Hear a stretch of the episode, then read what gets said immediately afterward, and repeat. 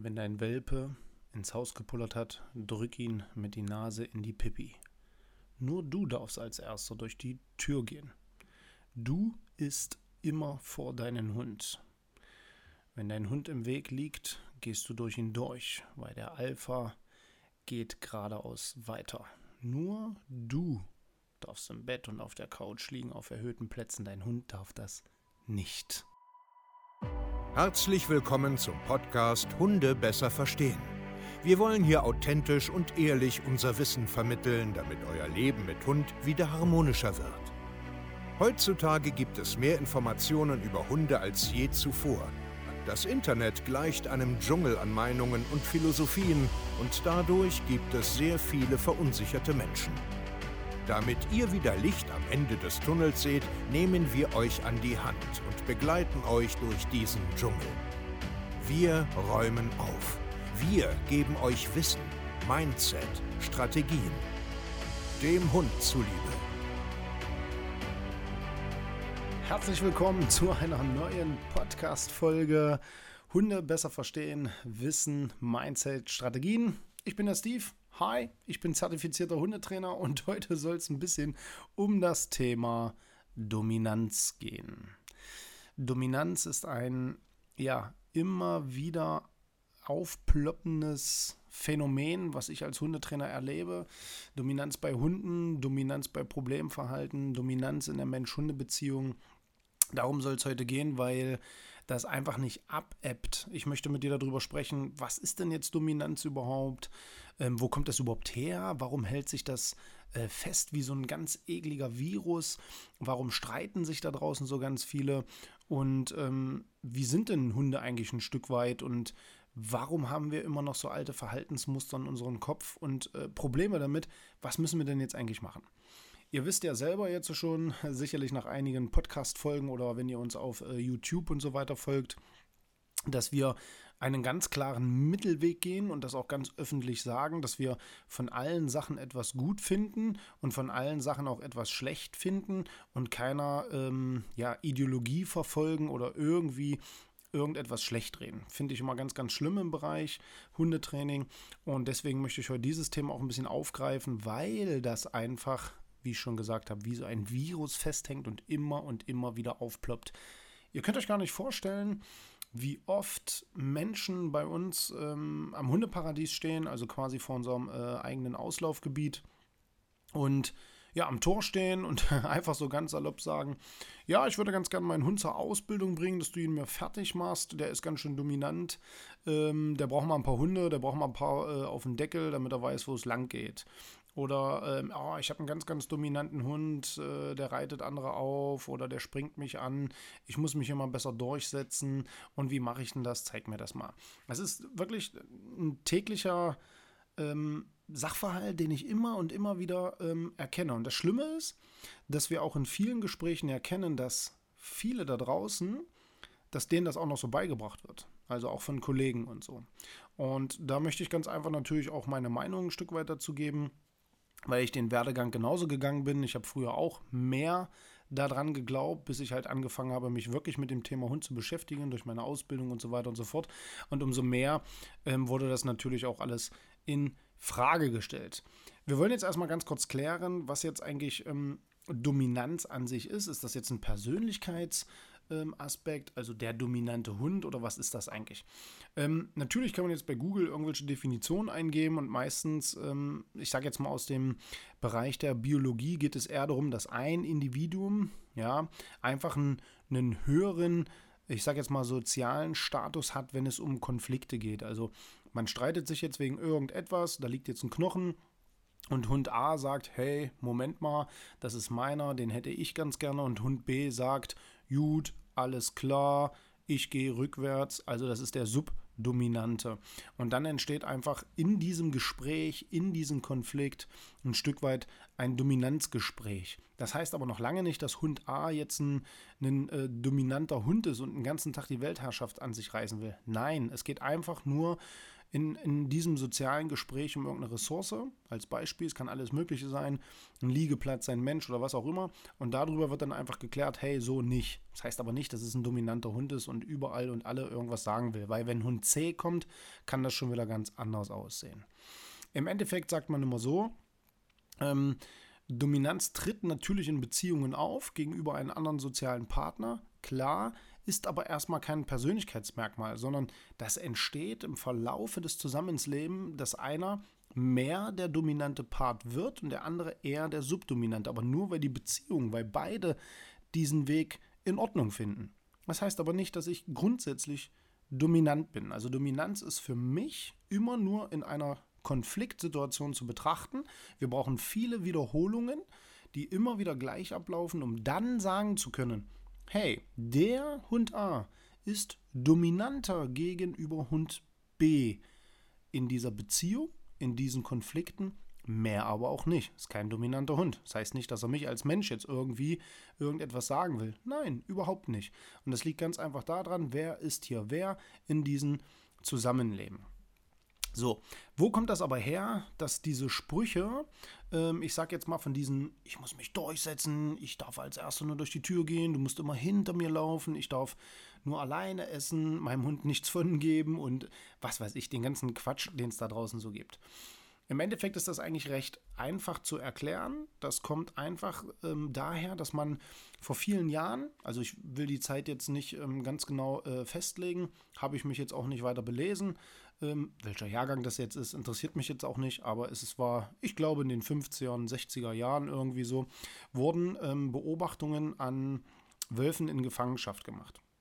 So, das heißt, man hat die Wölfe halt beobachtet, wie die miteinander kommunizieren, wie die miteinander leben und hat da halt wirklich, ich sag's jetzt mal, um es einfach äh, runterzubrechen, eine Hackordnung gesehen. Ne? Es, wurde, es gab viel Aggression, viel ähm, Niedermachen einfach, man hat das einfach beobachtet und Rückschlüsse darauf gezogen. Ist ja auch logisch, ne? Der Hund stammt vom Wolf ab. Gucke mal, wir beobachten den Wolf hier lange, guck mal, wie der sich da ähm, verhält in den und den Gehege.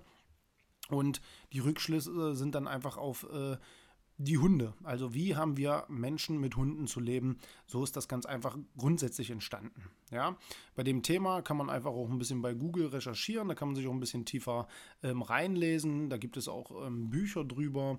Ich sage jetzt mal auch der Herr Ziemen, äh, so in den 70er Jahren, da konnte man ja auch sehr, sehr viel ähm, nachlesen, weil da viel gemacht wurde, was auch gut ist, was uns ja auch ein Stück weit geholfen hat. Ne? Alles ein bisschen besser zu verstehen und welche Fehler wir ähm, früher gemacht haben und was wir heute eigentlich wissen. Es kommt aber nur bei ganz, ganz vielen Menschen nicht an und genau deswegen machen wir ja auch auf allen Kanälen einfach immer so ein Stück weit Wissen verbreiten, weil viele Leute wissen es nicht. Die hören vom Nachbar X, von Hundeschule Y, von äh, Schutzdienst, was weiß ich, Herr Meier, so und so eine Meinung, weil das seit 20 Jahren schon so läuft. Und das Thema ähm, bleibt einfach in den Köpfen der Leuten, wird dann einfach immer von Generation zu Generation weitergegeben. Das ist ganz einfach so. Und genau das müssen wir ein Stück weit aufklären. Deswegen wiederhole ich mich und wiederhole ich mich und wiederhole ich mich. Also, die Dominanztheorie kommt einfach daher, dass man ähm, Wölfe in Gefangenschaft beobachtet hat, bis es dann irgendwann losging, ähm, dass man Wölfe auch in der freien Wildbahn beobachtet hat. Ja? Ich sage jetzt mal, da gibt es ja auch ähm, sehr bekannte Namen. Wer es jetzt nicht weiß, der gute Günter Bloch ist so ein, so ein bekannter Name oder der Herr Mech. Und die haben ja jahrzehntelang Hunde äh, Hunde sage ich schon, sorry, Wölfe in der freien Wildbahn beobachtet. Und plötzlich kippte das ganze Thema, was wir in Gefangenschaft beobachtet haben und Rückschlüsse auf das Hundetraining gezogen haben, Plötzlich hat man erkannt, dass Wölfe ja ganz anders leben, wenn sie frei sind. Das heißt, die leben ganz normal wie so ein Familiengefüge, wo es natürlich sowas wie einen Alpha gibt, das sind aber die Elterntiere, die dann äh, mit, der, mit der darauffolgenden Generation noch zusammenleben. Und die Hunde, äh, ach Mensch, Hunde. Und die Wölfe, die, die wandern so, was weiß ich, mit dem zweiten, dritten Lebensjahr, wandern die ab und machen sich äh, ja darauf, ihr eigenes Rudel zu bilden. Und das geht in der Gefangenschaft nicht. In der Gefangenschaft bleiben sie zusammen und müssen diese ganzen Konflikte, die sie in der freien Wildbahn einfach ähm, vermeiden würden, austragen. Und da fing dann an, sich eigentlich alles zu ändern, dass man einen ganz anderen Blick darauf hatte, hoppa, was machen denn die Wölfe da? Die leben ja doch ganz anders. Und das ist Gott sei Dank passiert. Das ist das Lustige ist, dass das schon seit Jahrzehnten bekannt ist und trotzdem seit Jahrzehnten dieser ganze dominante Schwachsinn ähm, sich in den Köpfen hält. Ja, nur mal so zum Beispiel, die, die Hunde, die heutzutage ähm, alleine leben, also so Straßenhunde oder die sehr wenig Einfluss von Menschen haben, die bilden gar keine Rudel, in Anführungsstrichen, so wie die Wölfe das machen, sondern die leben ganz anders. Ja, die schließen sich vielleicht mal kurzzeitig in kleine Gruppen zusammen, aber meistens ist nur die Hündin, die sich um die Welpen kümmert. Da macht kein anderer mit. Das ist gar kein richtiges Familien. Ähm, ja, äh, sondern es ist eher äh, sowas Einzellebendes, die nur mal so, so ein bisschen sich treffen und ähm, da kann man ganz viel auch noch lesen drüber. Also ich will das jetzt hier auch nicht so ausweiten. Da gibt es tolle Bücher, tolle Autoren, die jahrelang ähm, Straßenhunde auch be äh, beobachtet haben. Auch Günter Bloch zum Beispiel wieder. Ähm, Pizzahunde, kann ich auch mal sagen, ist was ganz Tolles. Und da ähm, kann man ganz einfach ähm, sehr, sehr viel Wissen sich raussaugen, wie Hunde denn eigentlich ihre Welt sehen. Und bei diesem Dominanzproblem, was wir jetzt im Endeffekt eigentlich haben, ist es, dass du, wenn du das zum Beispiel auch denkst, grundsätzlich das Wesen des Hundes nicht verstanden hast. Und deswegen will ich dir das mitgeben. Ich habe noch nie einen Hund erlebt, der wirklich durchweg dominant und Statusprobleme hat, der die ganze Zeit alles kontrollieren will oder sonst irgendetwas. Das wird oft so betitelt, Viele da draußen sagen das, ja, der ist aber, der ist aber dominant und er will sich nur durchsetzen und du musst mal richtig draufhauen und was, was alles. Das meiste, was eigentlich da draußen passiert ist, dass die Hunde es einfach nicht gelernt haben. Die zieht an der Leine, weil er das Rudel übernehmen will. Nein, der ist einfach nur gestresst und hat es nicht gelernt, vernünftig an der Leine zu laufen oh, der springt dich immer an, wenn Besuch kommt und wenn du nach Hause kommst, der ist respektlos und so. Ja, er ist respektlos, aber er ist nicht dominant. Der hat einfach nur noch nie ein vernünftiges Feedback bekommen, dass wir das hier nicht wollen und den wurde noch nie erklärt, wie man sich vernünftig im Alltag benimmt. Der liegt immer im Hauseingang, da musst du aufpassen. Nein, da muss man nicht aufpassen, sondern ihm einfach sagen, ein anderer Platz ist vielleicht richtig. Ja, oder der Welper, der hat doch reingepullert, muss man eine Nase stunk, äh, mit der Nase in die Pipi stunken. Das ist auch so ein Schwachsinn, ja. Sondern du musst einfach mal ein bisschen wachsamer sein, äh, deinen Hund einfach rausbringen und dem auch mal erklären, wie Stubenreinheit funktioniert. Ich musste das noch nie tun, egal wie viele Hunde wir hier großgezogen haben. Es war nie notwendig. Nie. Ja. Was ihr jetzt aber natürlich nicht verwechseln dürft, man muss sich bei Hunden definitiv in Konflikten, erinnert euch zum Anfang, was ich erzählt habe, Hund A hat einen Konflikt mit seinem Knochen und setzt sich durch. Ja, das müssen wir auch tun, konflikttechnisch situationsbedingt müssen wir uns durchsetzen und uns den Respekt unseres Hundes natürlich auch holen und verdienen. Es hat aber nichts mit Dominanz zu tun, es hat nichts mit Weltherrschaft zu tun, es hat nichts damit zu tun, dass du den ganzen Tag ein Arsch sein musst und deinen Hund deckeln und deckeln und deckeln. Der darf nur hinter dir laufen, der darf nicht mehr spielen, der darf nicht mehr schnüffeln. Das ist alles Schwachsinn. Hunde sind ganz sensible, weiche Wesen, die einfach nur verstanden werden wollen. Ja, es gibt auch ein paar harte Hunde da draußen. Ja, es gibt auch welche, die schon ähm, wissen, wer sie sind und sehr ähm, stark im Charakter sind. Na und? Das heißt aber noch lange nicht, dass er dominant ist und ein Arsch ist. Hatten wir ja auch bei ähm, ich sag jetzt mal, die Persönlichkeitstypen in der Podcast-Folge, könnt ihr gerne mal reinhören, dass wir so, so viel zu schnell Hunde betiteln und in irgendwelchen Schubladen packen. Und genauso ist es das viel zu schnell irgendwas von Dominanz und bla bla bla, du musst dich mal durchsetzen, die Hunde klären das schon, ja, hau mal richtig drauf und bla bla. Nein, braucht man nicht. Ja, wir brauchen Respekt. Ja, wir müssen uns durchsetzen. Der ganze Dominanzschwachsinn hat aber heutzutage nichts mehr hier zu suchen. Das ist heute mein Statement dazu. Ich hoffe, es war ein kleiner Input für dich. Vielleicht denkst du ja doch ein Stück weit anders oder gibst mir auch recht und kannst natürlich äh, ein Feedback dalassen.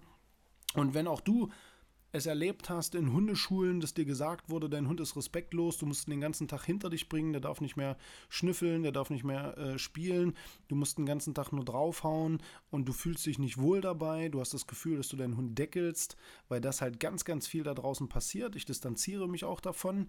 Ich kann ein Lied davon singen, ich kenne das selber, ich habe sowas auch gelernt und ich fühle mich damit nicht wohl. Natürlich will ich meinen Hund loben, natürlich will ich ihn streicheln, natürlich will ich mit den lustige Sachen machen und Futter reinstecken, aber ich will mich auch am Ende des Tages durchsetzen können, aber auf eine vernünftige, adäquate Weise. Und wenn auch du das willst, wenn du auf sowas begegnet bist, bist du hier bei uns genau richtig und kannst auf www.hundetrainer-stevekayo.de einfach dich hier bei uns bewerben. Wir gucken mal ganz einfach, was dir widerfahren ist, wo du Probleme hast, wo du hin willst und dann helfen wir dir. Ja, wir haben ein ganz großes Team im Rücken. Es ist hier unsere Lebensaufgabe, dir zu erklären, wie Hunde denken, wie Hunde fühlen, wie Hunde lernen, Wissen, Mindset, Strategien. Danke, dass du zugehört hast und wir hören uns in der nächsten Podcast-Folge. Euer Steve. Ciao.